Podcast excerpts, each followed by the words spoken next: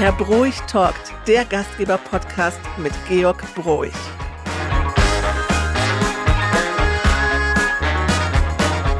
Mein lieber Georg, darf ich dir gratulieren zum einjährigen Podcast? Hi. Ein, ein Jahr schon? Ist das Wahnsinn? Wahnsinn, ja, das stimmt. Ja. Ja, Jahr, du, wir ja. haben am 7. am 7.11. das erste Mal ist dann ist deine erste Folge rausgegangen. Und natürlich, wir haben auch da schon ein bisschen vorher ja aufgenommen und im Sommer schon so ein bisschen geplant, aber es ist ein Jahr rum. Wie geht's dir damit? Macht's dir Spaß? Ja, auf jeden Fall. Auf jeden Fall. Ähm, macht sehr viel Spaß. Ähm, ich wünsche mir, dass ich manchmal etwas mehr Zeit hätte, weil geplant hatten wir ja so monatlich einen. Das kriegen wir irgendwie nicht so richtig hin. Was allerdings auf der anderen Seite auch äh, mehr andere Gründe hat, weil ich ja glücklicherweise auch sehr viel unterwegs bin. Und ähm, nein, aber ich, äh, mir macht das totalen Spaß. Ich finde das sehr schön. Mir macht auch mit dir die Zusammenarbeit Spaß. Also auch da muss ich mich auf jeden Fall mal äh, bedanken bei dir. Es macht sehr, sehr viel Spaß, das gemeinsam mit, äh, mit dir zu machen. Und äh, ja, und dann äh, schauen wir mal, was bei jetzt bei rauskommt. Und dann schauen wir mal, was das nächste Jahr so alles bringen wird. So zwei, drei interessante, spannende Menschen haben wir ja schon im Visier, beziehungsweise auch schon Zusagen. Und ich glaube, dass das nächste Jahr auch ganz spannend wird. Schön. Ah, ich freue mich drauf. Ganz lieben Dank auch für das Kompliment. Ja, du hast zwei Babys äh, auf die Welt gebracht. Das, äh, den Podcast, der Podcast ist da eins davon, der jetzt schon so ein bisschen laufen kann. Und ähm, äh, von dem her, ich finde, das ist alles gut, dass wir nicht jeden Monat rausgehen. Es gibt neben den vielen Jobverpflichtungen und dem Spaß, den du dabei hast, noch den vielen Reisen, natürlich auch die Familie. Und das ist auch ganz wichtig, dass man sagt, hey, dafür ist jetzt auch mal Zeit und dann wird eben nicht noch am Wochenende aufgenommen. Das, ähm, Genau. Das ist ist doch ein gutes Beispiel für die Hörer. Definitiv. Nein, nein. Ja. Muss schon, muss auch schon sein. Und da muss auch die Gewichtung stimmen. Ja, du warst auf der Anuga, ich war ja auch da, wir haben uns da noch bei einem tollen, im Oktober, einem tollen Sommerabend, haben wir abends im Hyatt gesessen. Aber du hast neben mir noch andere Menschen getroffen und einen davon hast du ins Studio geholt. Ja, mein Freund äh, Oliver Merches. Ähm, ganz, ganz lieber Kollege, ähm, ja, eigentlich schon Freund. Und ähm, ja, wir kennen uns mittlerweile auch fast 20 Jahre, glaube ich, oder vielleicht so ein bisschen drüber. Manchmal verwicht das ja so im, im äh, wenn man so nach hinten guckt, dann sagt man, ja, die kenne ich schon 15, weiß ich. Plötzlich stellt man fast, nee, nee, das sind ja schon äh, über 20 Jahre. Also schon sehr, sehr lange. Ähm, ja, wir tauschen uns sehr, sehr intensiv aus, haben viele gemeinsame Veranstaltungen gemacht, viele gemeinsame Aktivitäten gemacht und ja, und äh, ich habe Oliver halt äh, auf der Anuga getroffen und ähm, dann sprachen wir den Podcast, auch den vergangenen mit dem Peter Hack und dann habe ich gesagt, Junge, hast du nicht Lust, willst du nicht der Nächste sein? Und äh, ja, da hat er eigentlich auch gar nicht groß gezögert und hat direkt Ja gesagt und deswegen freue ich mich sehr, dass Olli Merches heute hier ist. Hallo Olli. Ja, danke schön, lieber Georg, liebe Birgit. Danke schön für, äh, für die Möglichkeit. Ja, ich weiß, ich habe große Fußstapfen mit äh, Peter Hack vor mir. Aber wollen wir mal schauen, ob wir das ausgefüllt bekommen oder ob wir noch ein bisschen lernen Du müssen. bist ja auch Rechtsausleger und hast eine längere Reichweite als er, also von daher mach ich mir da wenig, wenig Sorgen. Wir wollen jetzt mit den Auslegern, wollen Ja. wir das bitte jetzt nicht verlassen. Das ist ja so ein bisschen wie bei Wetten, das es kommt immer auf die Gäste an, aber das muss man schon sagen, äh, Georg, der Georg, der Peter Hack war so ein, Quoten, ein Quotenbringer. Ja, das muss man schon sagen. Ja, nein, nein, der, der, ist, der ist ja auch jemand, der das, der das Klavier ja auch wirklich sehr, sehr gut spielt. Aber wir werden schauen. Der tanzt auf vielen Das Hochzeiten. ist wohl wahr, ja. Und das, muss man einfach auch immer ihm lassen. Er, er versteht es, Menschen miteinander zusammenzubringen. Und er führt diesen kölschen Gedanken mehr als gut aus. Und das ist ähm, heute noch was Besonderes. Das muss man Peter Haag einfach lassen.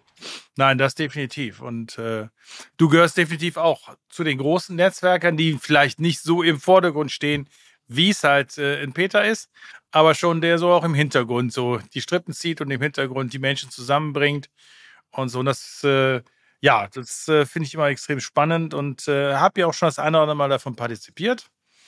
Und äh, ja, deswegen freue ich mich, dass du heute hier bist. Mich würde einfach mal so ein bisschen mal in drei Sätzen interessieren, wie bist du in die Gastronomie gekommen? Wie ist dein Werdegang?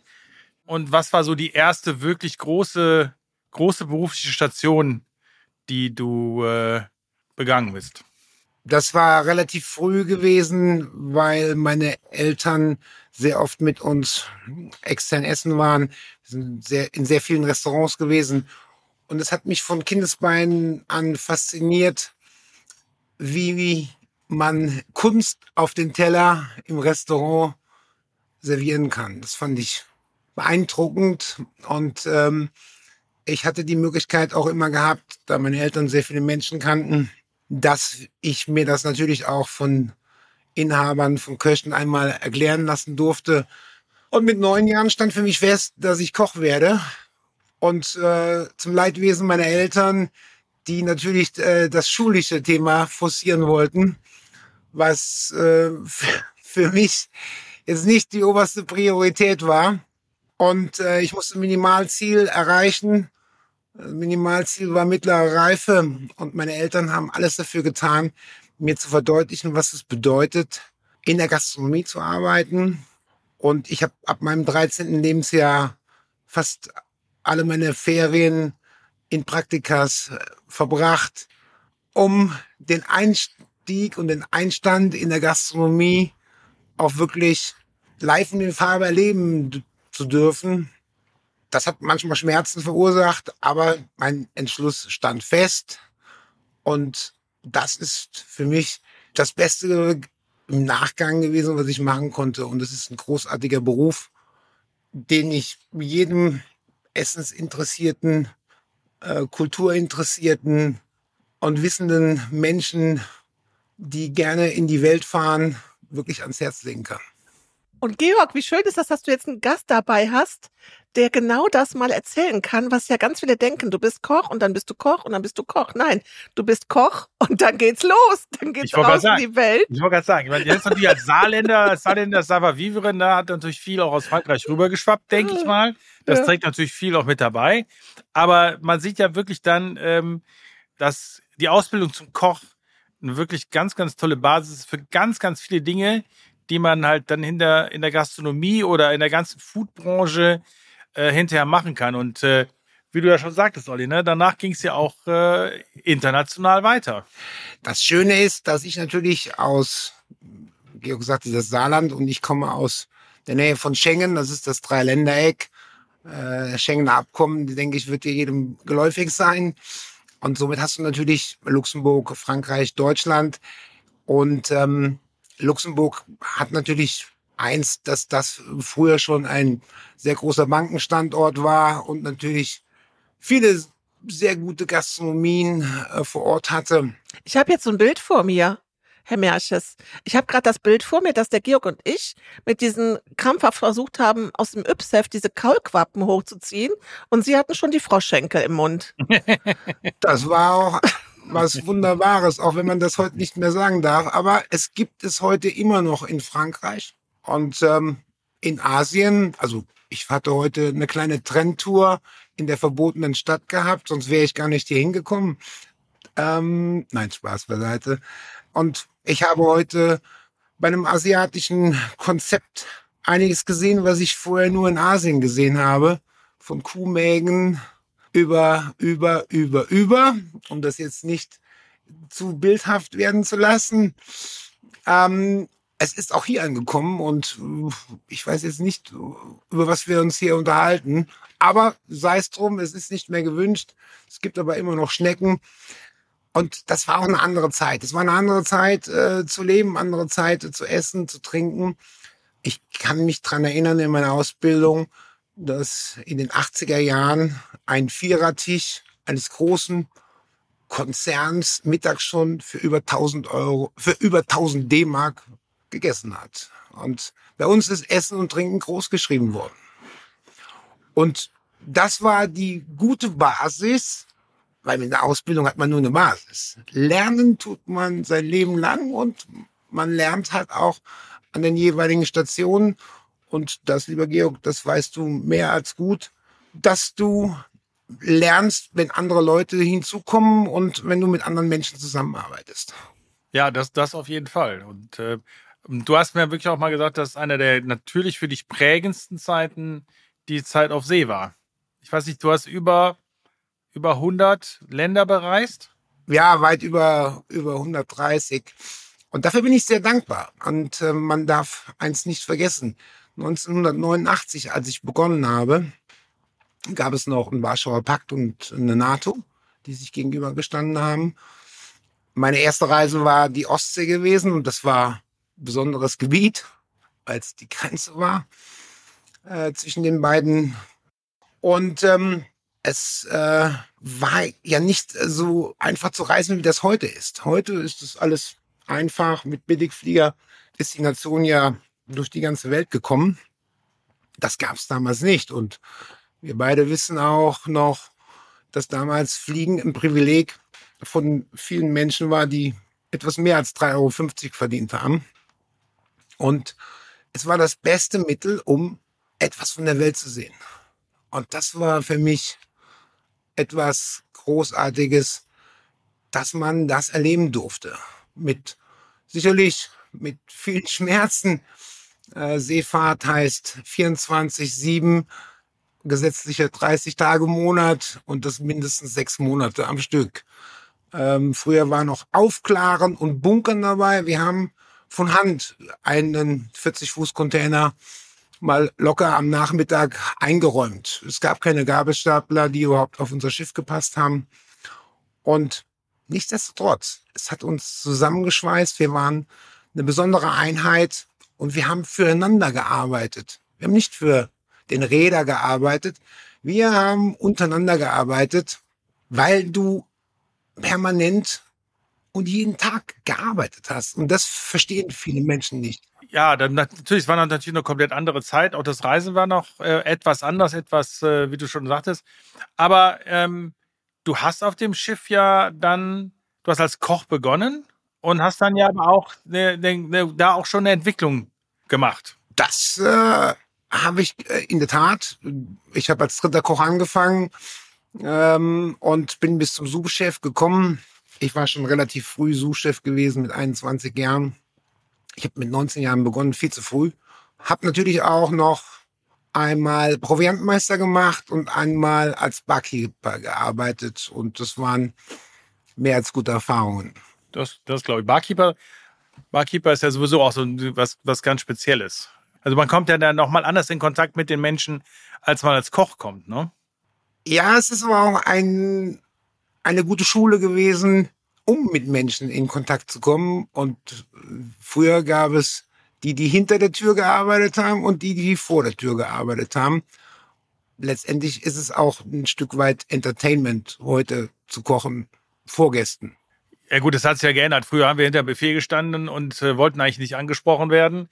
Ähm, heute ist äh, Front-Cooking, Live-Cooking, Live-Präsentation ja ein essentieller Bestandteil äh, von Veranstaltungen. Also das klassische Buffet rückt ja sowieso immer weiter in den Hintergrund, ist immer mehr frisch und live vor Ort und äh, da müssen die Köche kommunizieren.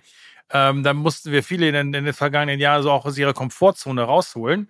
Ne, komm mal jetzt bitte nach vorne und wenn du vorne bist, dann redest du auch. Das ist ja nicht jedem gegeben, aber da kann ich mir das gut vorstellen. Das ist gerade so das Thema Barkeeping. Ähm, das sind ja dann nochmal andere Gespräche, die man dann äh, mit den Gästen führt, als man äh, jetzt als Servicekraft das führt, weil da stelle ich den Teller hin, räume ab und spreche mal zwei Sätze. Aber so als Barkeeper stelle ich mir das äh, schon spannend vor, Menschen näher kennenzulernen. Du lernst Menschen kennen und in anderen Situationen. Und ich muss gerade schmunzeln, weil ich glaube, viele Psychiater könnten auch Barkeeper sein oder umgekehrt. Ich wollte gerade sagen, also ein guter Barkeeper ist mindestens ein guter Psychologe ein guter Psychiater. Und äh, gut, nicht alle Psych guten Psychiater wären gute Barkeeper, aber ich glaube, dass äh, das eine das andere schon echt äh, extremst, äh, extremst nach vorne bringen würde. Das spricht für uns und unsere Branche. Und dann bist du ja nochmal, bist du nochmal, was du noch ähm, Versorgungs... Äh, Versorgungsoffizier, nein, Versorgungsoffizier. ja. Ähm, genau. Ich war Proviantmeister. Proviantmeister, genau. Das war jetzt das Wort, was mir fehlte. Das kann ich noch von meinem Vater. Der ist ja auch drei Jahre zur See gefahren. Und äh, allerdings als äh, klassisch als Smoothie bei der Bundeswehr auf einem kleinen Schnellboot. Da war, da war er dann nämlich äh, Smoothie und Proviantmeister in einem einen. Ja, bei der Bundeswehr wollten sie mich nicht haben. Ich musste zum Heer. Das war eine Katastrophe. Aber Proviantmeister hat mich vieles gelehrt. Einmal Logistik, einmal Einkaufen mit einem halben Jahr im Vorlauf. Containerbestellungen, Containerversand aus Deutschland in die einzelnen Länder. Und das war ein Prozess bei über 8000 Artikeln, die wir bestellt haben. Das war schon etwas Besonderes. Und um an der heutigen Stelle zu sein, muss man viele Dinge auch im Detail lernen. Und du kannst nicht das Ganze von der Schule lernen. Das geht einfach nicht. Es war ja nicht digital. Ne? Es war ja nicht per E-Mail digital und äh, mit Tracking Number, wo du die Container verfolgen konntest. Von sowas haben wir geträumt. Wenn wir früher telefonieren wollten, dann hat immer der Funker mitgehört. Es war für mich eine, eine, eine große Lernkurve. Mit Ausländern zu packen, zu wissen, wie ich noch den letzten Rest wirklich in, in, in die Storräume bekomme. Wir sind teilweise losgefahren da hat Ware, ich möchte gar nicht sagen, wo die gestanden hat, aber wenn du über den Atlantik fährst, dann brauchst du noch mal ein bisschen Ware, weil du kannst keinen losschicken und sagen, gehen wir rüber in Aldi, kaufen wir noch mal was. Nein, ist nicht. Wie viel, wie, wie groß waren die Schiffe? Also wie viele Gäste wurden täglich versorgt? Also weil ja auch unterschiedlichen, ich weiß, aber so bei den großen. Also das war ja das deutsche Traumschiff. Das kennen ja nun alle, das ZDF Traumschiff, die MS Berlin. Die hat 435 Passagiere gehabt, bei uns Pax genannt, ähm, und äh, 195 Besatzungsmitglieder. Eine Reise hat, beziehungsweise ein Tag pro Person, pro Gast hat 1000 D-Mark gekostet. So über den Daumen. Damit kann man ungefähr das Klientel einstufen und jeder Gast hat nach acht Tagen drei Kilo mitgenommen, nach zehn Tagen zehn, äh, fünf Kilo mitgenommen und bei Überfahrten und anderen längeren Reisen waren es auch mal bis zu zehn Kilo, was man dann mit vom Bord genommen hat an mehr Kilos. Okay.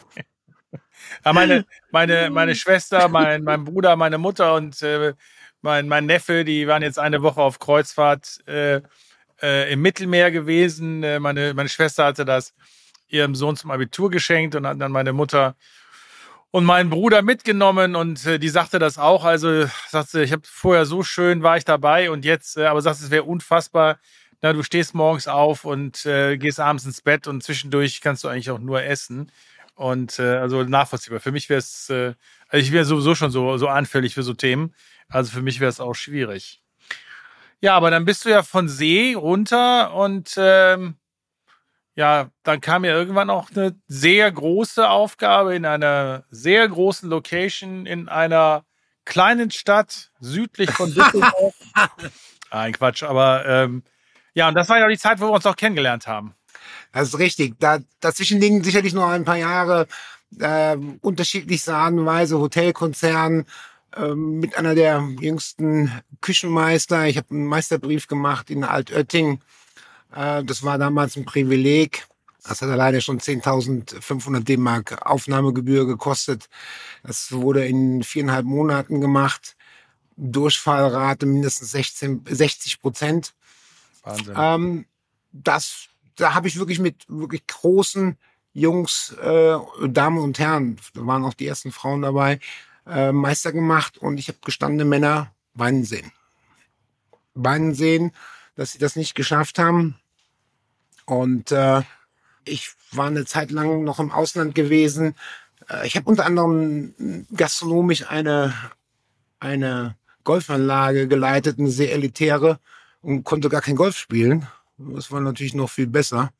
Ist mir aber auch so gegangen. Ich habe auch zwei Jahre einen Golfclub hier in Meerbusch gemacht, wollte immer anfangen. Heute habe ich Handicap 3, Loch, Schläger, Ball. So, heißt, ich kann auch kein Golf spielen.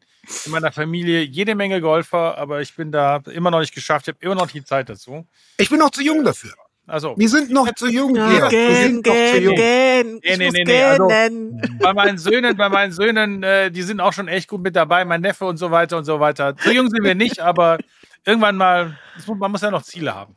Genau. Ja, mal noch ganz kurz. Ich hatte noch mal in der Industrie gearbeitet. Das hat mir noch mal eine große Lernkurve gebracht. Ähm, ich hatte bei der Firma Pallux gearbeitet, habe weltweit Küchen eingekocht, äh, mitgeplant, äh, habe auch hier ein hohes Verständnis bekommen und das hat mir nachher in meinem täglichen Doing doch sehr viel geholfen. Und diese ganzen Lernjahre oder diese Lehrjahre ähm, empfinde ich heute als ein ein, eine Großartigkeit, die ich selten in anderen Berufszweigen gesehen habe. Und Georg, man muss jetzt auch mal fair sein. Du hast ja Hörer mit deinem Podcast auf der ganzen Welt. Wir werden in Südamerika gehört, wir werden in Asien gehört. Es wissen nicht alle, dass es diese Stadt, von der du gesprochen hast, Köln ja. ist und die Location unser Henkelmännchen. Euer Henkelmännchen, ja, das stimmt. Also, also es geht um die, um die Köln Arena, jetzt Langsess Arena, ne? Genau. Richtig. So. Das war natürlich also das, ja, dass, sagt, dass so mit Olli auch wirklich national berühmt geworden ist. das ist wirklich so. Ja? Ja, nee, nee, nee, nee. Also das war, also ich kannte ihn vom Bild und vom Sehen, also vom Hören her und von den Teilnehmerlisten von Veranstaltungen immer schon, ah, genau, das ist doch der Märchen, der, der die Gastronomie in der Langstes Arena oder in der Köln Arena macht und äh, vor allen Dingen der die wirklich so erfolgreich macht, weil der, der Start an sich der, der, der Kölner Arena war ja ein bisschen holprig und ähm, aber Olli, erzähl selber mal, weil es ist ja schon echt ein riesen, riesen Objekt. Immer unter den Top 5 weltweit auch der, der, der Arenen gewesen. Teilweise auch, glaube ich, auch Erster schon oder glaube ich wieder Erster geworden jetzt oder Zweiter. Ja. Also schon äh, international, wirklich weltweit ist äh, die Langsys Arena schon eine große Nummer. Also ich bin dankbar, dass ich 13 Jahre dort sein durfte. Es ist mir schwer gefallen. Das äh, Baby ist heute 25 Jahre alt. Ähm, das kann schon richtig gut alleine laufen.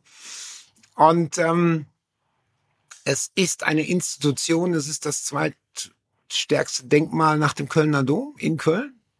Das nur mal so, by the way. Ich weiß gar nicht, ob das hier in, in gibt es in Düsseldorf eigentlich eine Arena? Weiß ich gar nicht. Nee, ja, eine, Turn, eine Turnhalle gibt's hier. Nein. Nein, nein. Erstens, ah, erstens gibt es eine Arena und zweitens weißt du ganz genau, dass sie ursprünglich in Düsseldorf geplant war aber die Düsseldorfer es verschnarcht haben und deswegen Philipp Holzmann, der Baukonzern, damals die Entscheidung getroffen hat, diese Arena nicht in Düsseldorf zu bauen, sondern nach Köln zu gehen.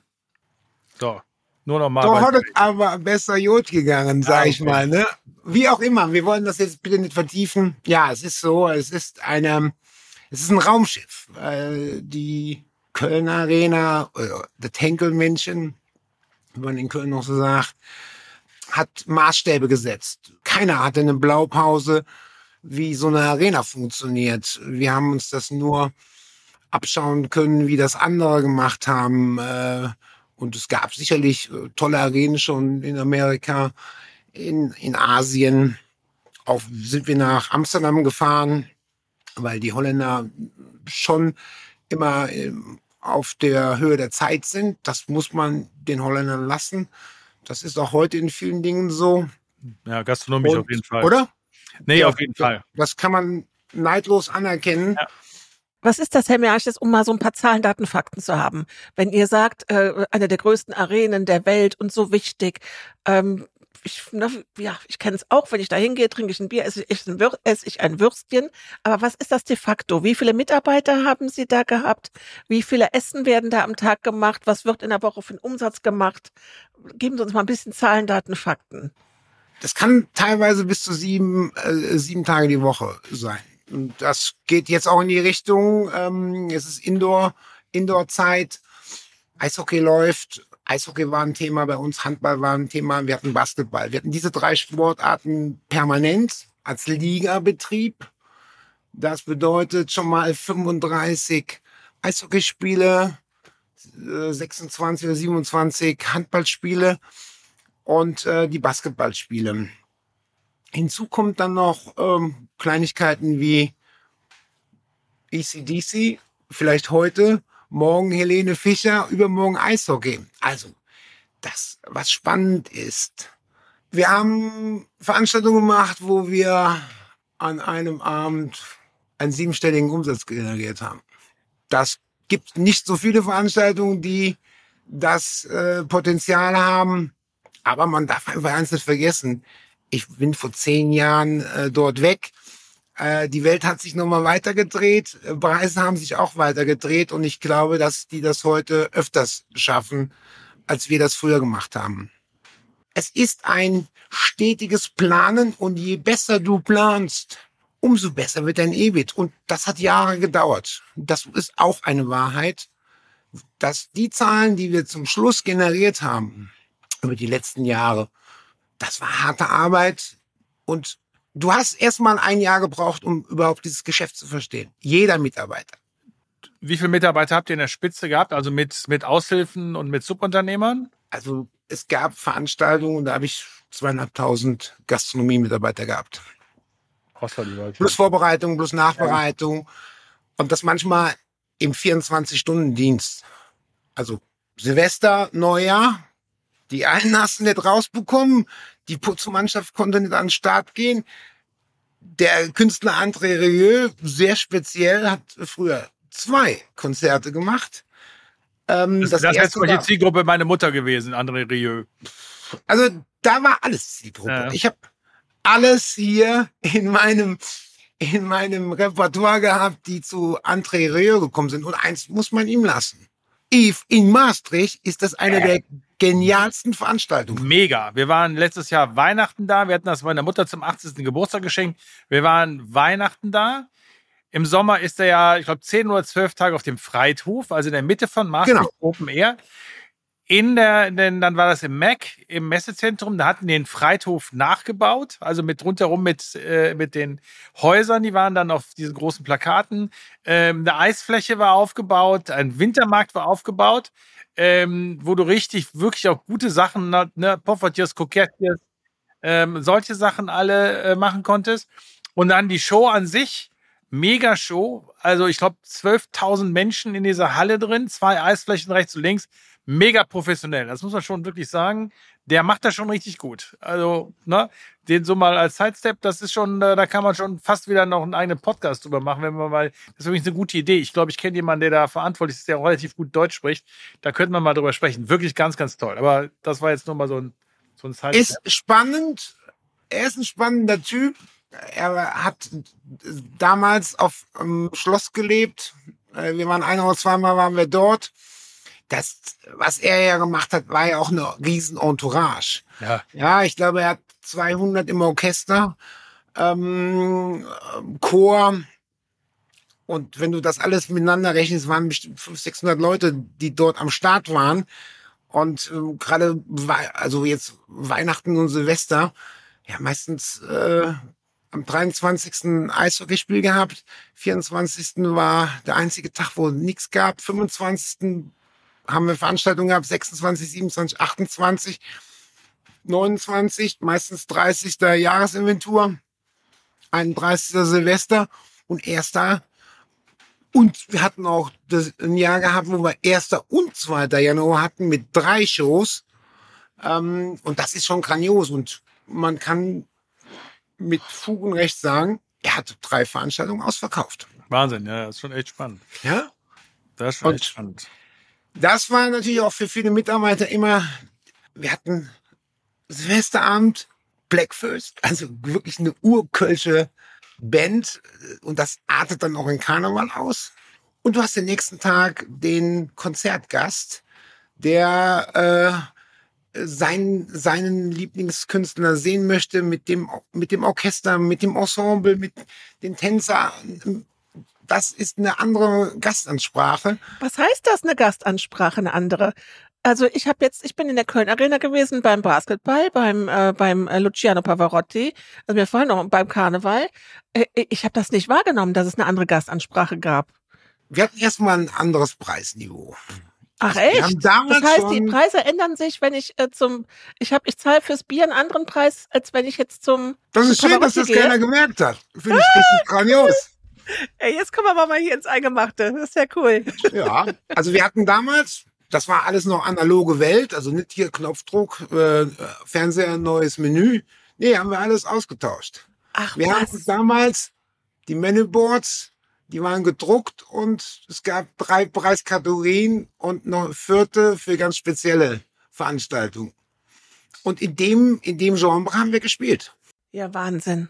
Nochmal, ich kann einen Eishockeygast, der mindestens 20 Mal in der Saison kommt, doch nicht so behandeln als jemand, der einmal in die Köln Arena kommt.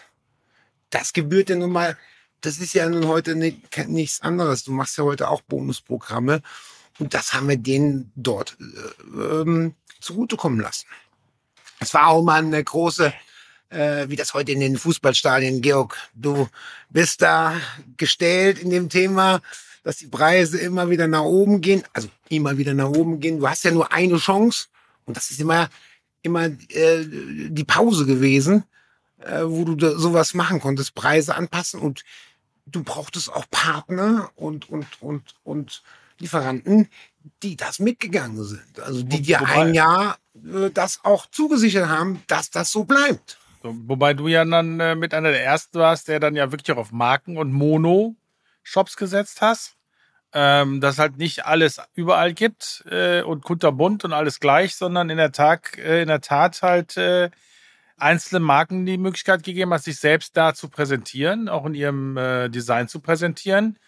Das war ja damals nicht selbstverständlich. Nein, das war gar nicht selbstverständlich. Die, die Fassade, diese Leuchtfassade in, in der Kölner Arena war damals etwas Geschütztes gewesen. Das war die verwaschene Skyline von New York. Das wollte damals Professor Böhm, der ja anerkannter Kirchen äh, Dombauer war. Und die Arena ist ja ein wenig wie ein Dom gebaut. Ähm, und ähm, der Professor Böhm hatte schon besondere Ansichten. Es gab zum Beispiel in der Köln Arena keine Fahrstühle für Mitarbeiter. Also, damit man das richtig verstehen, in einer Bausitzung hat mein damaliger Ziehvater eine Frage in den Vorstand gestellt, dass das äh, stark eskaliert ist und weil mein äh, damaliger Geschäftsführer sagte, wo denn die Schlafplätze für die Asiaten wären. Und dann hat der Professor Böhm ganz wild geschaut, welche Schlafplätze? Ja, für die Menschen, die ein Bierfass vom Keller in den sechsten Stock tragen, weil es keine Aufzüge gab. Und es war ein Politikum gewesen. Es war ein Politikum.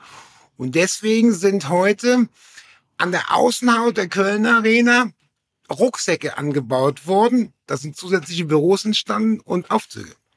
Wir hatten einen Aufzug für jedes Würstchen, für jedes Fass Bier, damit man mal vielleicht ein Gefühl bekommt. Am Karneval haben wir ausverkauft, 11.000 Menschen, 20.000 Liter Bier mal verkauft. Das sind mal drei kleine Züge von der Brauerei, die wir dort am Abend verkauft haben, obwohl wir ja Volkskarneval machen. Das heißt, die Menschen durften ja Essen und Trinken selbst mitbringen. Aber wir haben so attraktive Preise gemacht.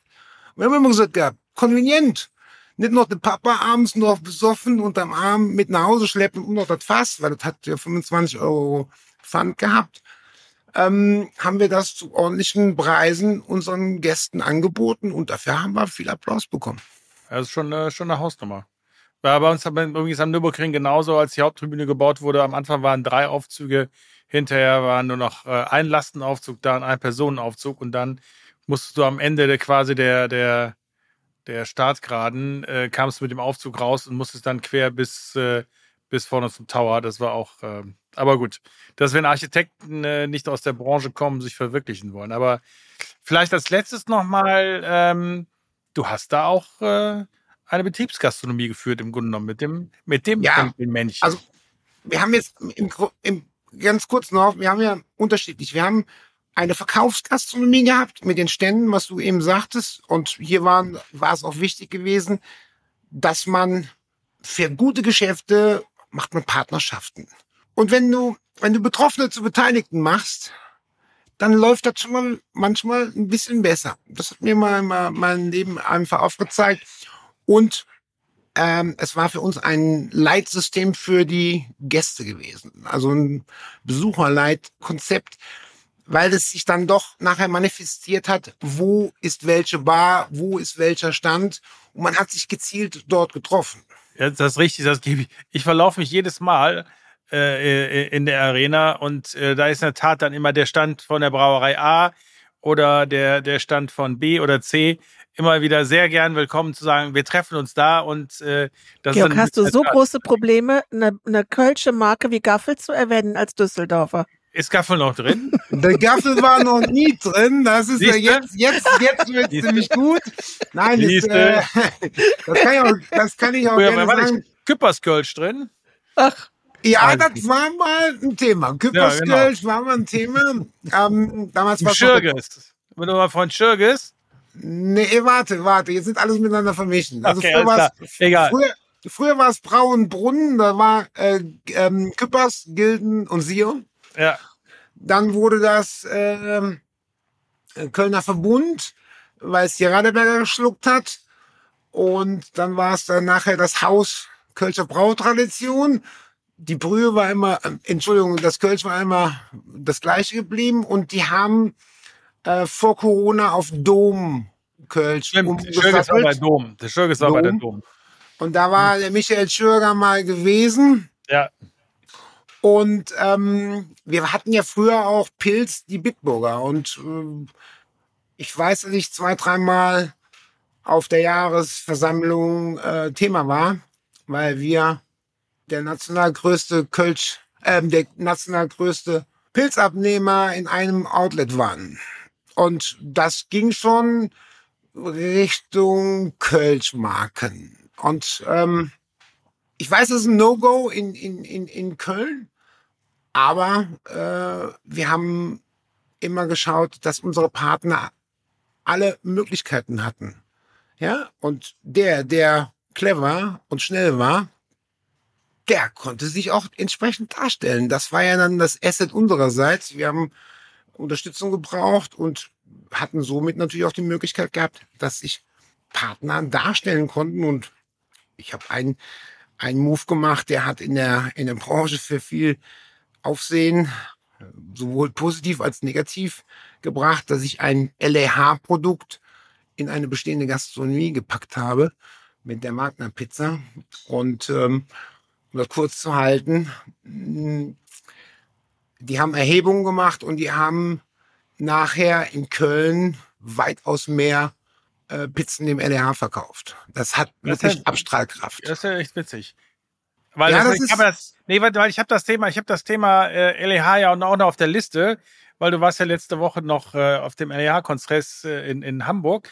Äh, deswegen will ich das nicht vorgreifen. Das ist ganz, ganz spannend, dass ja, dass du da Wegbereiter warst, den LEH in die Gastronomie, in die Stadiongastronomie reinzuholen. Auf der anderen Seite ja jetzt immer mehr Gastronomie den Weg in den LEH findet. Aber das, lass uns da später drüber machen.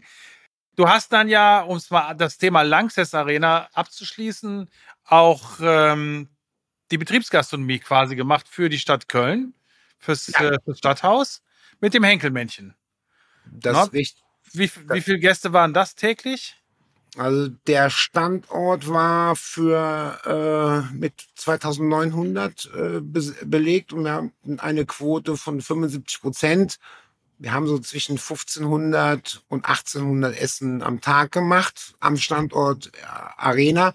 Und wir haben ja noch weitere äh, Stadthäuser oder Rathäuser äh, ebenfalls bei uns ähm, noch gemacht in Köln. Und wir hatten auch ums beworben um die ein oder andere Kantine, wie zum Beispiel von unserem Namensgeber, damals die Lanxess etc. Das war, ein wicht, das war sehr wichtig, dass wir dieses Gemeinschaftsverpflegungsgeschäft gemacht haben. A, hast du Überproduktion gehabt.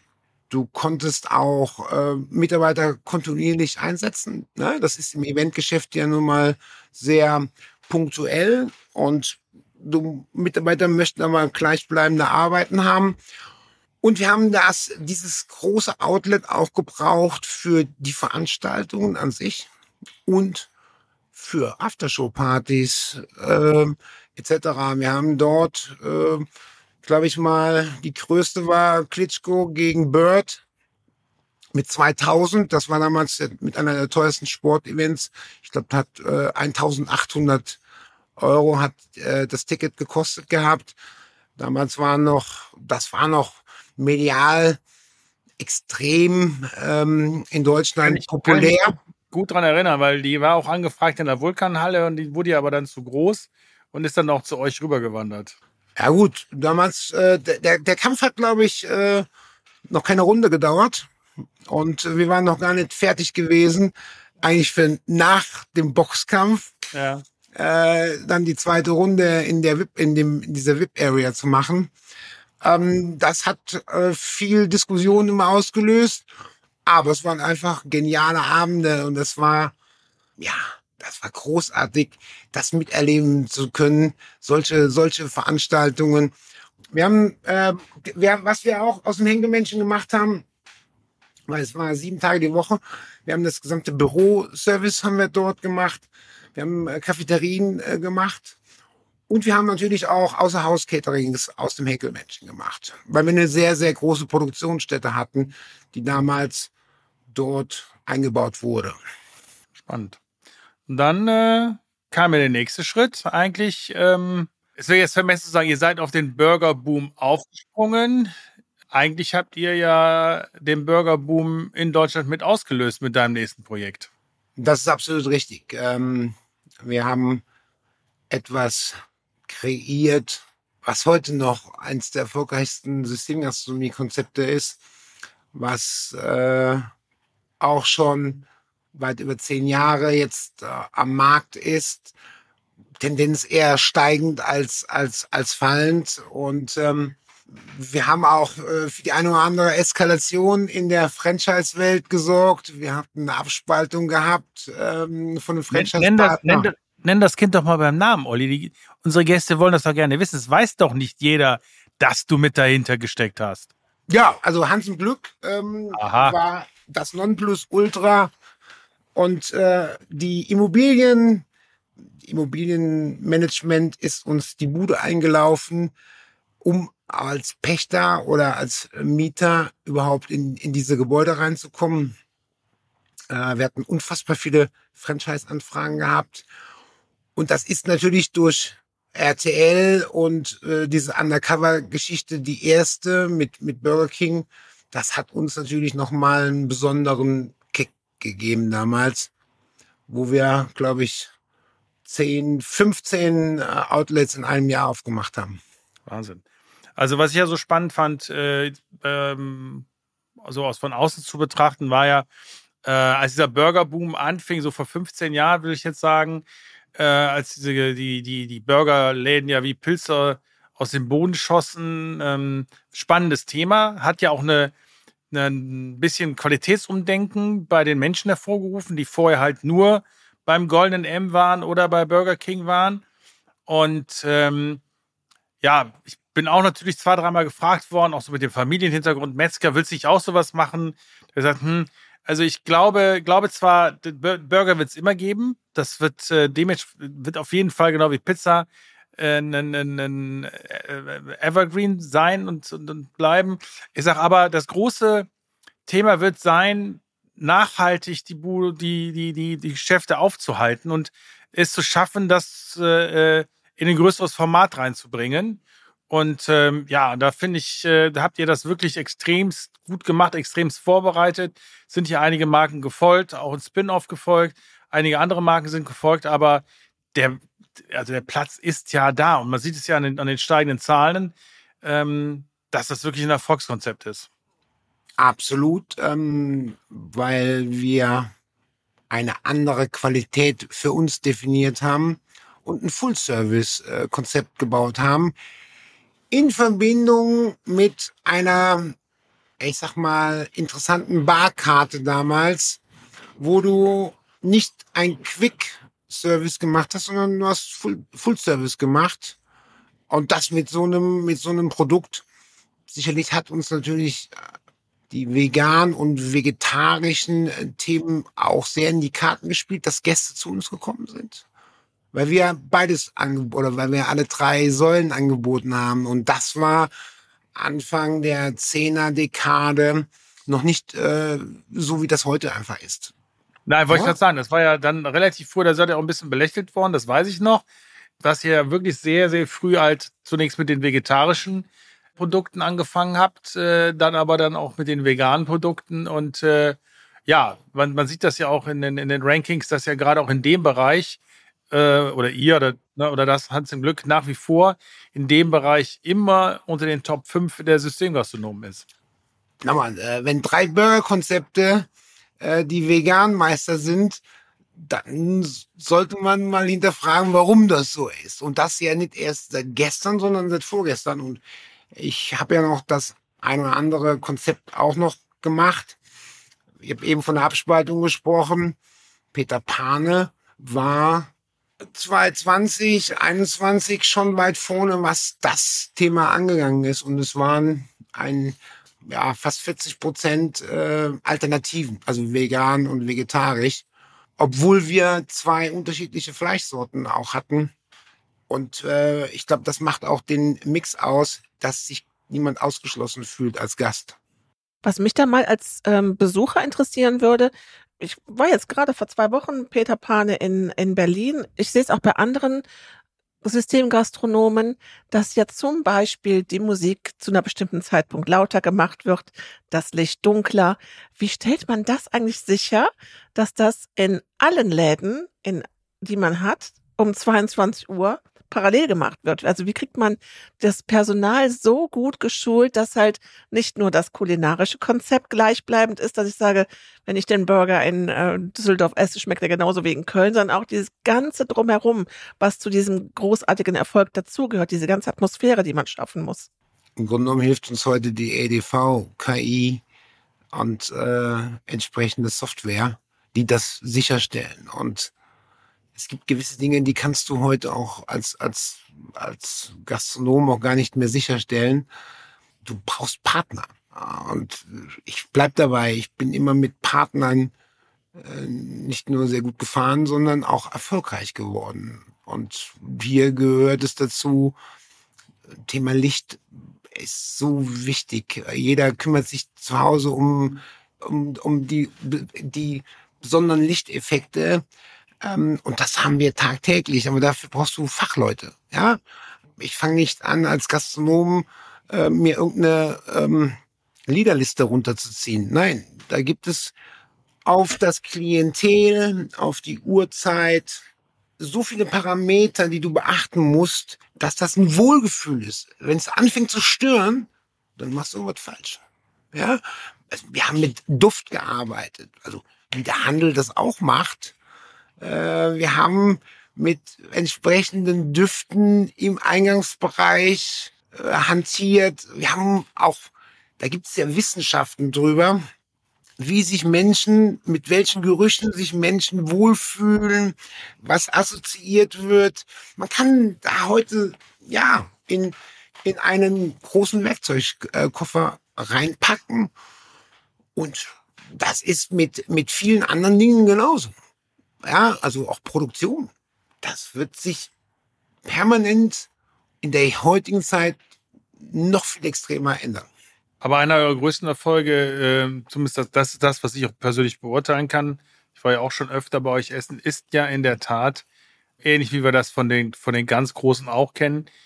Die wiederkehrend gute Qualität, gleichbleibende Qualität.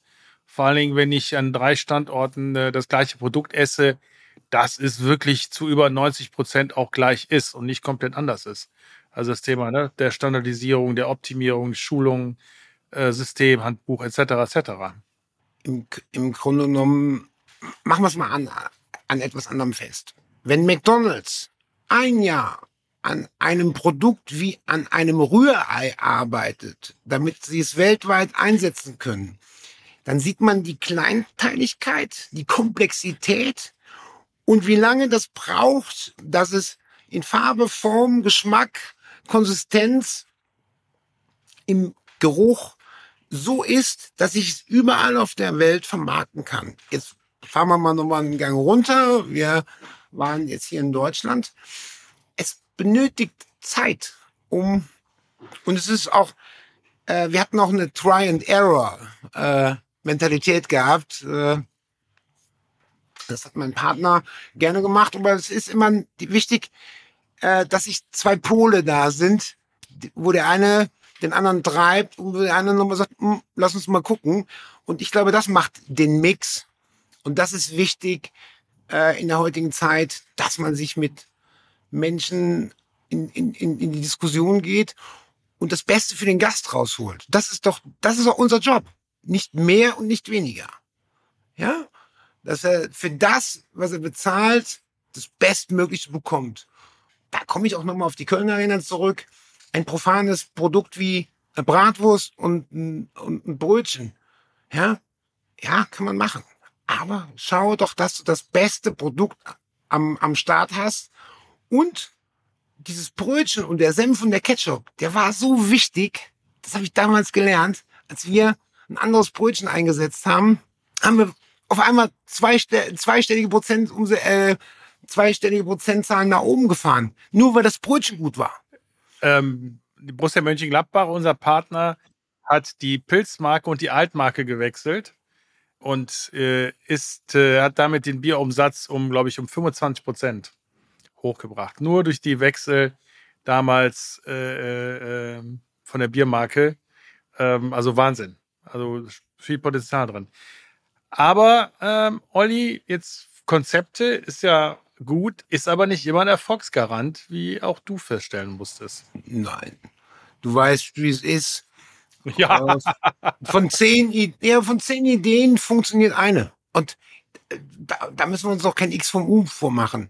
Alle die mal irgendwann Erfolg hatten, hatten aber definitiv genauso viel Misserfolg gehabt.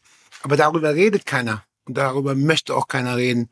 Aber es hilft und es sind mehr Learnings, wenn ich scheitere, als wenn ich nur Erfolg habe. Und es gibt auch nicht nur den Erfolg. Nee, mit Sicherheit nicht. Also ich kann da auch ein Lied von singen. Also Misserfolge pflasterten seinen Weg. Ich glaube, ich habe eine bisschen bessere Aus, äh, Ausbeute als eine von zehn.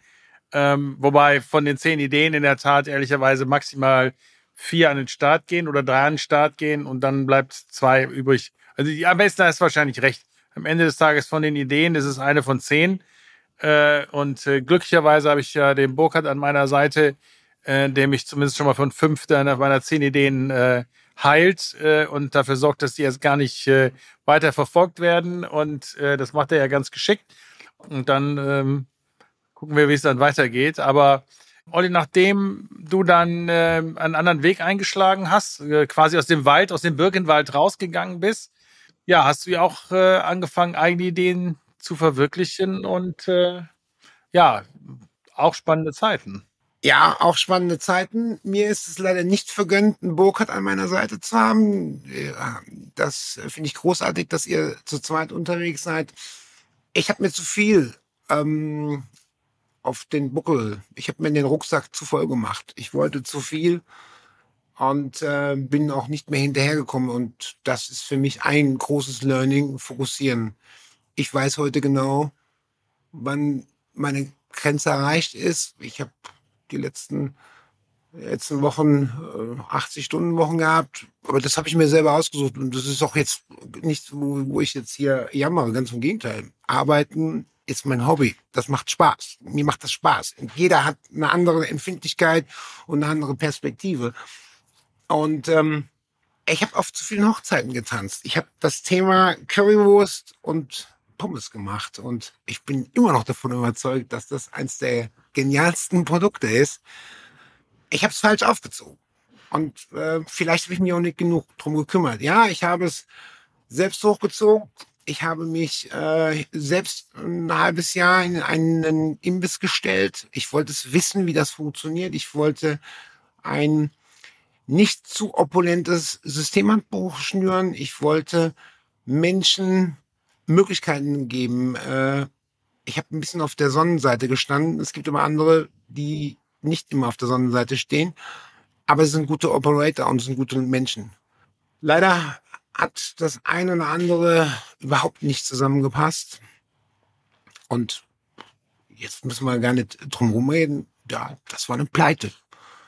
Äh, und das war ein Learning für mich. Und da, jetzt kann ich sagen, ja, Corona, dann war das. Nein, ich habe hier versagt und nicht die richtigen strategischen äh, Dinge gemacht und ich hätte mich auf das fokussieren sollen. Aber ich hatte zu der Zeit sehr viele Projekte und hatte jemand, der, äh, der den ich sehr, sehr lange kenne und wir haben zusammen schon auf dem Schiff gearbeitet. Also da war eine ganz besondere Beziehung gewesen und der hat mich menschlich unfassbar enttäuscht.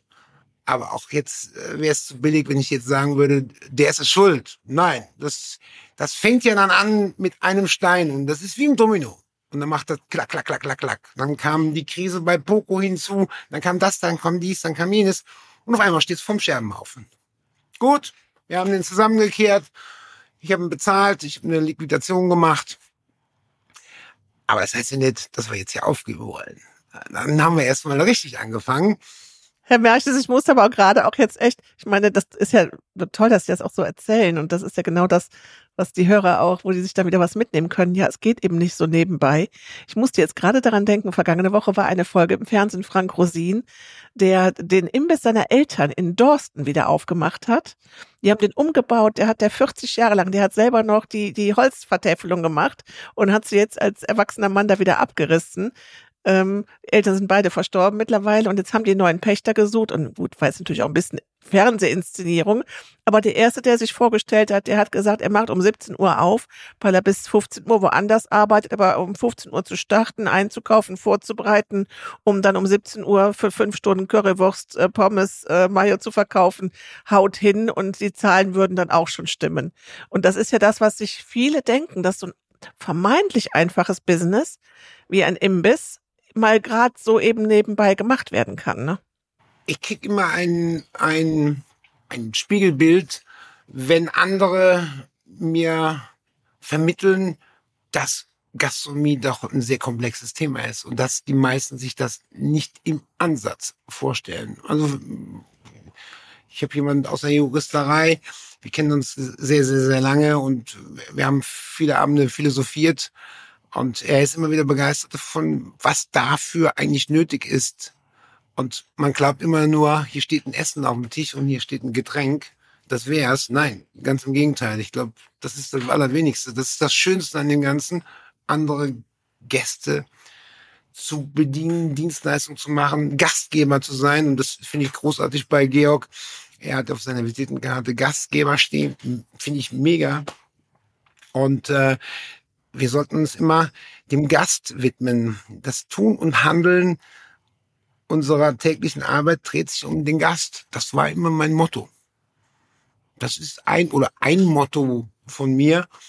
Und ähm, es ist doch eine grandiose Branche, wo ich andere Menschen glücklich machen darf. Das ist wohl wahr, das stimmt. Also das ist, äh, das ist auch unsere Passion. Aber was gut ist ja, ähm, dass wir auch beide aus, aus Fehlern gelernt haben und ähm, du ja jetzt auch sehr, also aktiv unterwegs bist, andere Menschen vor diesen Fehlern zu bewahren. Das kann man genauso sagen. Ich sage immer, ich bin ein guter Berater, weil ich schon viele Millionen verbrannt habe. Gott sei Dank nicht nur eigene. Nein, äh, wir machen alle Fehler. Aber vier Jahrzehnte ist natürlich ein Fundus, auf den man zurückgreifen kann. Und ähm, das wäre fatal, wenn man die Erfahrung mitnehmen würde. Also mir geht's auch darum, Menschen besser zu machen. Das war Menschen, die ich ausgebildet habe, habe ich immer groß gemacht. Ja, ist doch schön, ist doch klasse, wenn sie sagen können, hey, sie haben hier gelernt und man war der Lehrmeister und hat diesen Menschen die Basis für, für das weitere Leben und das ist ja eine Verantwortung, die wir haben. Ich habe Verantwortung für Menschen, die dann mit dem, was sie erlernt haben, irgendwann ihre Familien ernähren. Also habe ich ja nur mal etwas, wo ich auch behutsam mit umgehen muss. Und Ausbildung macht ja auch oftmals Spaß. Man also ärgert also sich. Ich habe heute noch, wenn ich mit meiner Vita in der Unternehmenspräsentation, aber auch äh, so ähm, nenne ich grundsätzlich meinen alten Lehrherrn, äh, man den ich in der Küche gelernt habe, den Richard Lattig äh, im Burggrafen in Tecklenburg, äh, erwähne ich immer wieder gerne, weil er mir so viel Rüstzeug mitgegeben hat. Und äh, ne, Olli, das wird ähnliche Zeit, Anfang der 80er Jahre. Wie sagte das die Tage einer? Ich habe am zweiten Tage feststellen müssen, dass Metall fliegen kann in der Küche, als mir eine Konkotte um die Ohren flog. ähm, also ähm, auch stramme, harte Zeit, aber nach wie vor. Und ich freue mich sehr. Äh, er ist jetzt, äh, er wird dieses Jahr jetzt im Dezember 84. Und ähm, wir haben immer noch Kontakt, wir telefonieren immer noch an seinem Geburtstag, immer zwischendurch im Jahr rufe ich auch noch an. Und äh, ja, und äh, ich bin immer noch stolz und habe immer noch so die alten Bilder, die bei mir, im, ich habe so einen Ständer bei mir auf dem, auf dem, auf dem Schreibtisch stehen, da sind immer noch zwei, drei von den alten Bildern dann aus den 80er Jahren, wie wir in der Tat nur hinterm Buffet standen. Ähm, aber das ist so. Also ich äh, bin da sehr stolz und freue mich und nenne ihn dann auch immer wieder gerne. Und umgekehrt, äh, aber da weiß ich ja, dass es dir ähnlich geht. Ich habe es ja auch schon zweimal, zweimal persönlich mitbekommen, wie Menschen stolz erzählen, dass sie halt bei dir die Ausbildung genossen haben ähm, und was du ihnen für ein Rüstzeug mit fürs Leben gegeben hast, die mittlerweile auch alle wirklich äh, in unserer Branche oder viele von denen sehr erfolgreich sind, muss man sagen. Und das macht mich stolz. Und das Schöne ist, wir sehen uns nicht nur zweimal, sondern viermal wahrscheinlich im Leben. Und in der Tat, mein äh, Lehrmeister hat leider schon das Zeitliche gesegnet. Aber er ist in, in, in vielen Dingen und ich habe heute noch Rezepturen im Kopf aus meiner Ausbildungszeit. Und ich koche auch nach das eine oder andere so ähm, und muss an gewisse Dinge, die ich mache, muss ich schmunzeln und an ihn denken. Und dann denke ich mir, jetzt wäre bei hier vielleicht irgendwas geflogen. Und ja, äh, es hat uns nicht geschadet. Ganz, also, also mir hat es nicht geschadet, bitte.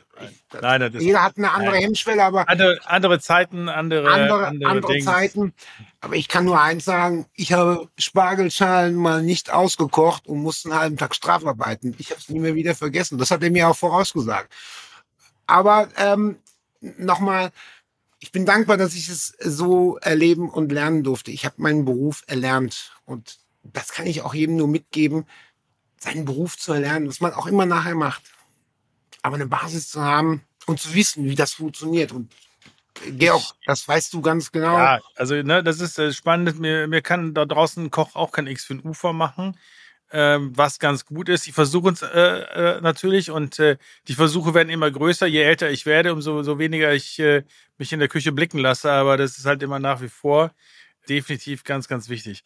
Aber worauf ich eigentlich eben noch kurz hinaus wollte, war, dass du dieses Wissen ja weitergibst und äh, ja nicht nur als als Berater, äh, ähm, auch als als Investor, aber auch ähm, aktiv ähm, im Bereich der Handelsgastronomie oder auch politisch, äh, wo wir zusammen in der Denkfabrik Zukunft Westwelt sind. Ähm, also auch da spielst du ja nach wie vor einige Klaviere. Ja, also Investor bin ich ähm, sehr gebrannt und auch hier kann ich sagen, das alles in der gebotenen Form.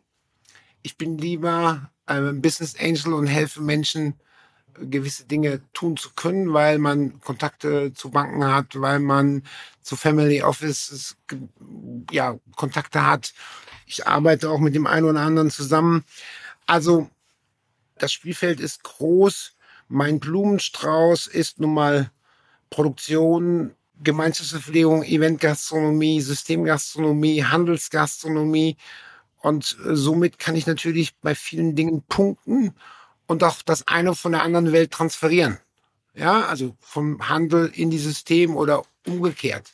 Diese Handelsgastronomie, die finde ich ja extrem spannend. Ähm, Georg, ich hatte das ja schon gesagt, ich habe mich im Vorfeld damit ja mal ein bisschen beschäftigt. Für mich war das bis gestern. Äh, Frikadelle, Leberkäse und äh, was gibt's noch? Irgendein Würstchen halt in so einer Grilltheke oder wenn es gut lief, halt eine Kooperation mit einem Sushi, mit einem Sushi-Laden vorne im Bereich. Aber da sind ja, das ist ja, da ist ja so viel Musik drin und so viel Entwicklung. Herr Merch, das ist wahrscheinlich auch dieses Thema mit diesen Marken, ähm, was Sie von, von der Langsas Arena mitgenommen haben. Wollen wir vielleicht mal so zwei, drei Minuten über die Handelsgastronomie sprechen? Ich fände das sehr spannend, was so Learnings äh, oder was so die Entwicklungen und Trends dort sind gerne. Äh, es ist auch sehr präsent. Ich war letzte Woche in Hamburg auf äh, dem Handelsgastronomie-Kongress von dem EHI, dem Europäischen Handelsinstitut. Das Schöne ist, ähm, dass ich den Leiter dieser Forschungseinheit Handelsgastronomie, glaube ich, 20 Jahre kenne, Olaf Hohmann, ähm, der mir hier auch eine Möglichkeit gegeben hat, das Feld, die Menschen, die Umstände, die Protagonisten, die dort äh, die Platzhirsche sind, ähm, ja, nahezubringen, vorzustellen. Ich habe auch hier ein, ein sehr gutes Netzwerk mir über die letzten sieben, acht Jahre auf, aufarbeiten oder aufbauen können. Ich habe sehr viele Studien gemacht für das äh, EHI und bin auch etwas, naja, wie man manchmal so als äh, Systemer oder als Gastronom ist, etwas arrogant rangegangen. Naja, deren Business ist ja Handel zu treiben. Vom Gastro haben die gar nicht so viel Ahnung. Hm, da musste ich dann äh, doch erstmal etwas zurückfahren.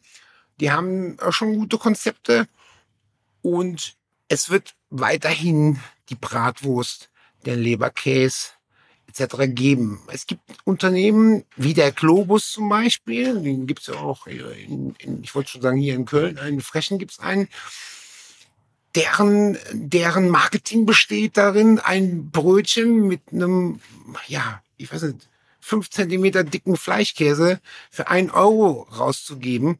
Das ist deren Strategie. Und da müssen wir jetzt mal Grüße gehen raus an Baywatch Berlin. Entschuldigung, dass ich das gerade sage.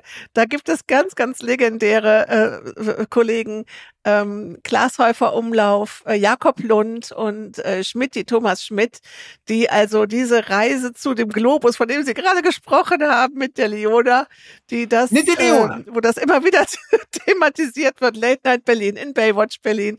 Also äh, das ist wirklich, also der, der, der Globusmarkt und dieses Brötchen hat's zu einer großen Bekanntheit gebracht. Schön, dass wir jetzt in diesem Podcast auch darüber sprechen. Grüße gehen raus. Kur kurze Anekdote. es war, ähm, ich glaube, in diesem Jahr wurde der, also ich kenne die Familie Bruch, ähm, das sind die Inhaber des Globus. Es gab äh, in diesem Jahr einen Aufschrei im Saarland, das bis zur Ministerpräsidentin gegangen ist, äh, weil man den Fleischkäse weg wie man das so sagt, äh, von einem Euro auf einen Euro zehn gemacht hat. Und das gab eine, es gab einen Riesenaufstand bis zum Ministerpräsidenten und dann wurde der Preis wieder auf ein Euro runtergefahren. Steht im Internet, kann man, kann jeder lesen. Unfassbar. So weit ist es jetzt mal vom Froschschenkel bis zum, bis zum 1-Euro-Brötchen gekommen. Das war ja heute eine spannende Reise. Ja, so. Ähm, Handelsgastronomie, ähm, die meisten haben Handelsgastronomie nur in, immer im, im Bereich des Lebensmitteleinzelhandel. Aber ich kenne Unternehmen, die hochwertigste Stoffe machen, die ein Sterne-Restaurant haben. Einhorn zum Beispiel, Bräuninger.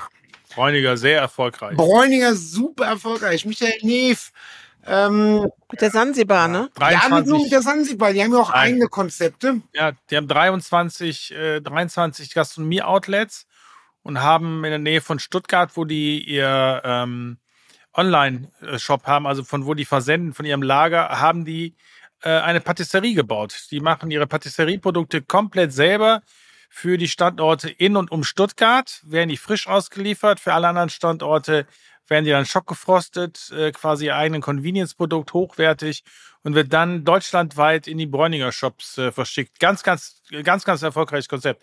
Das muss man schon sagen. Also das äh, funktioniert sehr, sehr gut. Auch die Kombination. Sehr, sehr gut. Also Georg hat das sehr gut schon an, an, an, anmoderiert. Es gibt auch ähm, gerade im Modebereich, äh, es gibt auf, auf Rügen eine eine PS7 heißen die. Äh, die machen, glaube ich, sieben oder acht äh, Outlets und da sind vier oder fünf Gastronomien drin, also wirklich Spitzengastronomien. Ich kenne äh, manche, die so verwurzelt sind in ihrer, in ihrem Umfeld, in ihrem Umkreis, dass sie auch zum Beispiel nur regional kochen. Also wirklich nur das kochen. Äh, ich hatte jetzt hier eine, eine, einen Vortrag gehabt, die haben auch nur neun oder zehn Standorte und die sind verwurzelt in, in der, in der, in dieser Region. Die haben die Mitarbeiter aus dieser Region und die machen auch regionales Business. Also hier fahren die, die, hier fährt auch einer mal ein Traktor in die Verkaufshalle äh, dann ist das Deko und dann wird dort, werden dann auch Produkte, frische Produkte, regionale Produkte, Bio, glaube ich, äh, das wird zu Ende sein. Es wird auf das regionale Thema zulaufen. Und es ist wichtig, dass ich mich nochmal in den analogen Handel, ob das LEH sowieso, aber auch im, ähm, im stationären Handel, musst du heute Attraktionen schaffen. Du musst den Anlass erstmal schaffen. Es ist ja auch so, dass die Innenstädte ja sagen, die Leute kommen nicht mehr zum Einkaufen oder nicht mehr so viel zum Einkaufen, aber sie kommen, um auszugehen. Und das heißt, ich kann ja damit auch im Grunde genommen als Filialist, als Einzelhändler hingehen und kann sagen, Mensch, ich habe das ja, ich habe ja die Kombinationsmöglichkeit und da kann ja so ein Bräuninger, der das im Großen macht, kann ja auch eine Blaupause sein, vielleicht für ein Modegeschäft in, in Meerbusch und dort wie heißt der, wie heißt dein lieber Dino? Äh, Dino Cappuccino. Denke, Dino, Dino Cappuccino. Vielleicht eine Cappuccino. Vielleicht ja, aber es eine. Ist, es ist so einfach ist es jetzt wiederum nicht. Ähm, drei, drei Lokale weiter von seinem ersten Lokal gibt es jetzt den Versuch eines Friseurgeschäftes mit einer kleinen Kopie von Dino Cappuccino, ja. die aber nicht funktioniert. Weil das Original ist okay. das Original. Aber ähm, nee, aber grundsätzlich ja. Also da gibt es mit Sicherheit auch die Möglichkeiten. Aber auch da muss dann äh, wieder ein gewisses System und eine gewisse Erfahrung dahinter stecken. Und ähm, aber es ist so, ne? Wir sehen das ja auch bei Loden frei, ist unten die, die, die Ralfsbar, die Polo Bar und ähm, also wenn man das, das wirklich gut macht, gute Brands zusammenbringt, hochwertige Konzepte zusammenbringt, dann kann das aus meiner Sicht sehr gut funktionieren. Auch da ist nochmal das Thema Partnerschaften. Ja, also äh, Georg hat's mir ganz gut gesagt. Äh, es KDW, jetzt wird ihr sagen, äh, hat der Märches hier kein besseres Beispiel. Ich äh, hatte genauso ähm, reagiert, als wir vor drei oder vier Monaten mal so eine Trendtour hatten. Ähm, das war auch äh, mit anderen Themen versehen. Und man hat sich im KDW getroffen. Also was die dort gemacht haben, ich weiß nicht, wann, wann ihr das letzte Mal dort ja, wart. Ja, ist Wahnsinn. Wahnsinn. Ähm, also, der macht nur mit Gastronomie 80 Millionen. Nur Gastronomie, äh, ja. ohne, ohne, ich rede nicht von Retail, also ja, ja. Ne, jede, jede Ebene. Und die haben etwas gemacht und endlich hat man mal angefangen, auch diese, ähm, diese Flächen, ähm, wo, wo die Rolltreppen hochkommen. Endlich mal als Pop, das sind doch die besten Flächen, weil da geht jeder dran vorbei. Pop-up-Flächen bauen. Kleine Flächen. Ich glaube, dass es, äh, der Handel zeigt uns auch, das geht immer mehr nach oben, diese Snacks. Es gehen aber Snacks nach oben. Äh, Gastronomie fällt tendenziell im Moment.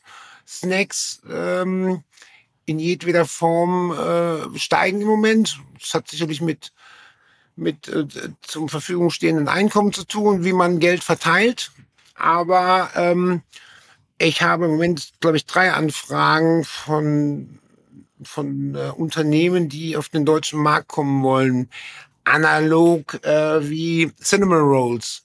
Äh, da gibt es immer wieder Monoprodukte, äh, diese, diese ganzen Donutläden. Das ist ja auch ein Monoprodukt. Das ist ja nur ein Produkt.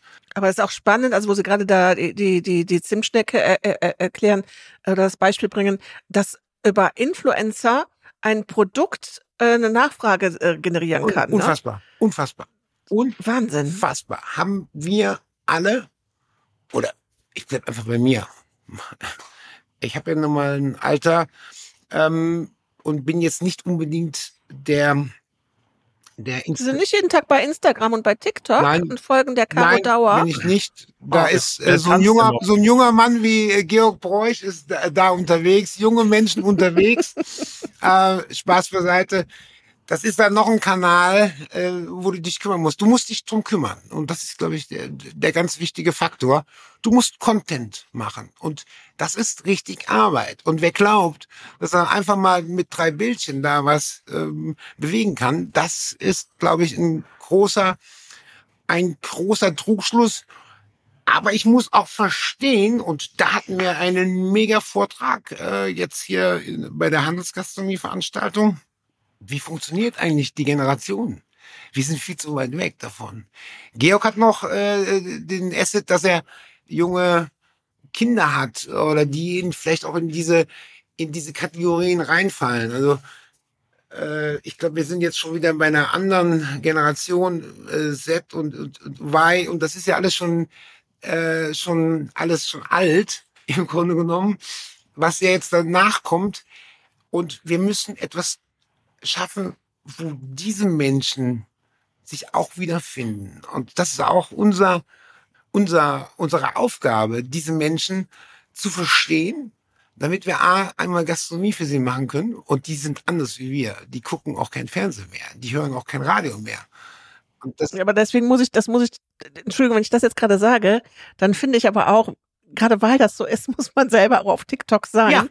um eben zu sehen, was was denn, äh, wie sich sowas entwickelt und was so los ist. Ne? Das finde ich und ist auch, also das ist für mich nicht immer nur ein Invest im Sinne von eigenen Content geben, sondern vor allen Dingen auch hinzuschauen und zu sehen, sag mal, was geht da ab? Wo, wo kommen jetzt die Sachen her? Wieso ist jetzt diese Zimtschnecke, von der Sie gerade gesprochen haben, wieso, wieso, wieso wollen jetzt alle Zimtschnecken machen und es gibt keine, keinen Freundin Kaffee mehr ohne, ohne dieses leckere Gebäck? Ne? Zwischen ne?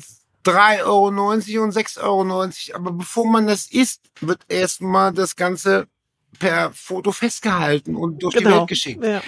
Jetzt heißt ja. ja nicht, dass ich nicht äh, bei diesen Dingen bin. Nur weil ich keinen eigenen Account habe, heißt es nicht, dass ich das nicht weiß. Ah. Und es ist manchmal auch schön, Menschen und Unternehmen zu stalken, ohne dass er ah. weiß, wer dahinter steckt. Also auch das hat, äh, hat ja. Möglichkeiten. Okay. Und ähm, auch hier äh, passieren Dinge und auch die Jugend hat ganz andere Bedürfnisse.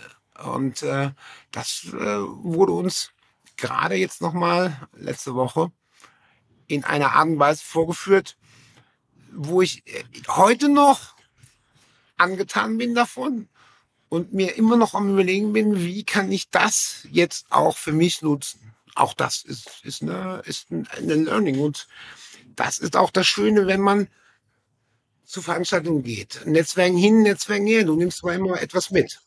Ich war auf einer Veranstaltung gewesen und es wurde uns eindringlich nochmal äh, vermittelt, dass wir uns Jugend anschauen.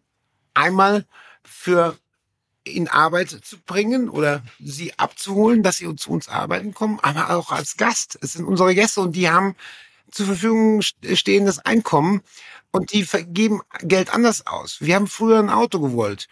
Die meisten heute in der Jugend, die möchten gar kein Auto mehr. Die möchten sich nicht belasten mit einem Auto und dann noch Kosten in der Stadt leben, äh, keinen Parkplatz haben und so weiter und so fort. Dann aber lieber essen gehen und sich belohnen, zeigen, was ich kann.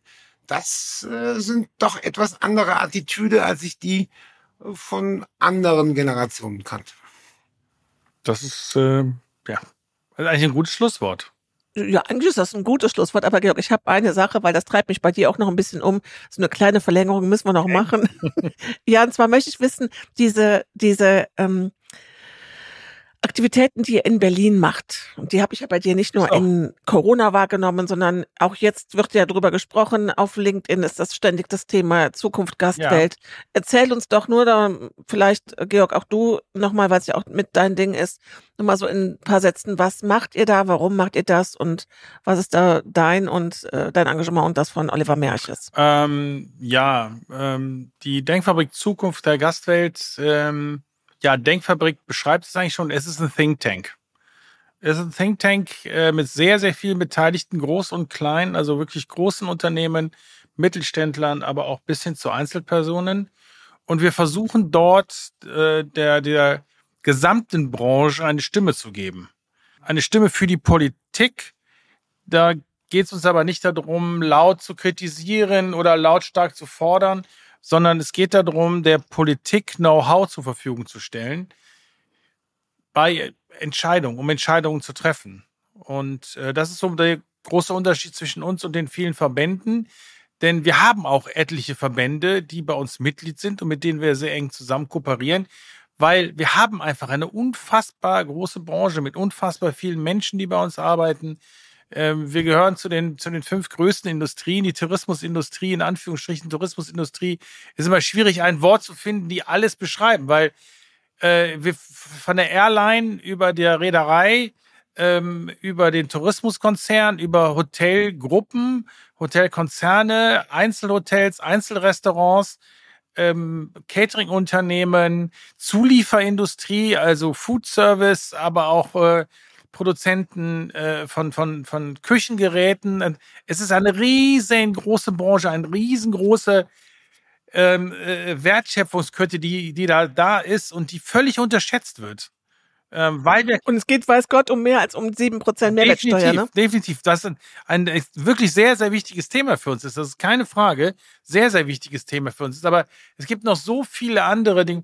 Und die Politik, ähm, wenn man mal dann wirklich gekratzt hat und ein bisschen tiefer geht, ist dankbar, wenn sie mal Informationen bekommt, wenn sie ähm, Austausch hat auf einer Ebene, auf sehr informellen Ebenen, ähm, in, in Fachausschüssen, ähm, um zu fragen, okay, wie seht ihr das dann? Und ja, wir haben ja auch einige Studien jetzt schon äh, gemacht, äh, die auch mal tiefer gehen. Und es ist ein ganz, ganz spannendes Thema. Und da ist halt wirklich äh, der Marcel Klinge und aber auch dann Gerhard Bruder als Gründer äh, oder die, Mitinitiator und Initiator wirklich ähm, eine tolle Leistung, was die in den letzten ja, 24 Monaten, 36 Monate, in denen wir dran sind, von den ersten Gesprächen dann da schon geleistet haben und weiterhin leisten. Und äh, unsere Stimme wird halt immer anerkannter und immer größer. Und ja, ich bin auch sehr stolz darauf, dabei sein zu dürfen, um halt äh, unserer großen Industrie mehr Gewicht in der Wahrnehmung nach außen zu geben. Ist das entstanden in Corona, weil du sagst 36 Monate? Ich denke jetzt gerade an die rote. Ja, es, an die ja, roten. Es, es ist, es ist, äh, ja, nein, es ist, es ist in der Tat entstanden in Corona. Ähm, aus dem ICA heraus, aus dem Institut für Culinary Art. Da, da ist die Idee eigentlich geboren worden. Und weil wir einfach gemerkt haben, ja, wir haben jetzt alle gemerkt, wie fragmentiert die Branche ist. Ähm, sicherlich haben wir mit der DEHOGA ähm, einen, einen großen Verband äh, äh für die Gastronomie, aber ähm, dort findet sich halt keine, keine Zulieferindustrie in dem Sinne wieder außer vielleicht als Sponsoren. Und ähm, ja, die Interessen sind halt da auch so groß und so unterschiedlich, dass da einfach nicht mit einer Stimme gesprochen wird. Und äh, für uns ist äh, halt die Denkfabrik Zukunft Gastwelt eine Möglichkeit, diese ganzen Dinge zu, zu kanalisieren und auch dann dementsprechend in Berlin an den richtigen Stellen vorzutragen. Super. Und da seid ihr beide aktiv. Ja, da sind wir beide aktiv. Ich möchte noch eins hinzufügen aus meiner Wahrnehmung. Ich bin, äh, Georg ist ja nun auch Gründungsmitglied. Ich bin immer kurz danach äh, gekommen. Man sollte sich immer die Besten anschauen und äh, schauen, was man adaptieren kann. Ähm, das ist eine besondere Atmosphäre, ein besonderes Klientel, was rund um dieses Regierungsviertel ist. Äh, und das gar nicht jetzt so äh, breit zu treten. Aber schauen wir uns doch mal die Automobilbranche an. Wenn ein Politiker einen Satz sagt, dann kommt aber ein Echo. Äh, ob das richtig oder falsch ist, möchte ich bitte nicht bewerten. Aber da kommt ein Echo. Da muss ich sagen, holla, da hört auch die Politik drauf. Und das, glaube ich, will äh, Georg ein bisschen vermitteln. Also ich finde es spannend, dass äh, die, also produzieren und, und, und, und, und, und Dienstleister, äh, aber auch Reiseveranstalter, ähm, ja, ähm, Busreisen, ähm, Campingplätze, das sind ja alles Dinge, die in dieses Dach oder unter dieses Dach Tourismus, wir haben uns auch schon mit, mit manchen Politikern äh, hier äh, ausgetauscht, ob das der richtige Name ist. Wir haben einen österreichischen Kollegen, der dann auch vermittelt hat, dass es in Österreich ein eigenes Ressort und ein eigenes Ministerium hierfür gibt. Ähm, auch dafür äh, muss man mal drüber nachdenken, ob man für vier bis fünf Millionen Menschen, die dort in Lohn und Brot sind, nicht auch äh, es wenigstens schafft, vielleicht einen Staatsminister hinzubekommen. Und mein Learning aus der Denkfabrik ist, äh, du brauchst Fachleute. Und wir haben es, glaube ich, nie geschafft. Ihr, bitte korrigiere mich, wenn ich hier falsch liege. Ähm, aber wir hatten nie einen, der aus dem Politikerumfeld gekommen ist, ähm, der für unsere Branche etwas getan hat. Und äh, das ist mit Dr. Marcel Klinge par excellence vollzogen worden. Und er hat ganz andere Möglichkeiten. Und wir waren jetzt schon so oft in der Machtzentrale gewesen, in unterschiedlichen Möglichkeiten mit unterschiedlichen Politikern, jedweder Couleur, außer äh, so eine, eine Partei. Und hier kann ich nur sagen, der Austausch ist wichtig. Und ich glaube auch, dass unsere Politiker, auch hier muss man vielleicht mal Lanze schlagen, ich glaube, dass sie auch unter einer Käseglocke sind noch vieles gar nicht so mitbekommen. Warum das so ist, möchte ich auch nicht bewerten. Und ich, ich möchte auch mal wieder, dass man auch mal wieder in die sachliche Diskussion geht. Und äh, ja, von außen betrachtet ist immer, äh, das ist immer einfach. Wir haben 80 Millionen Bundestrainer, haben wir auch, ja.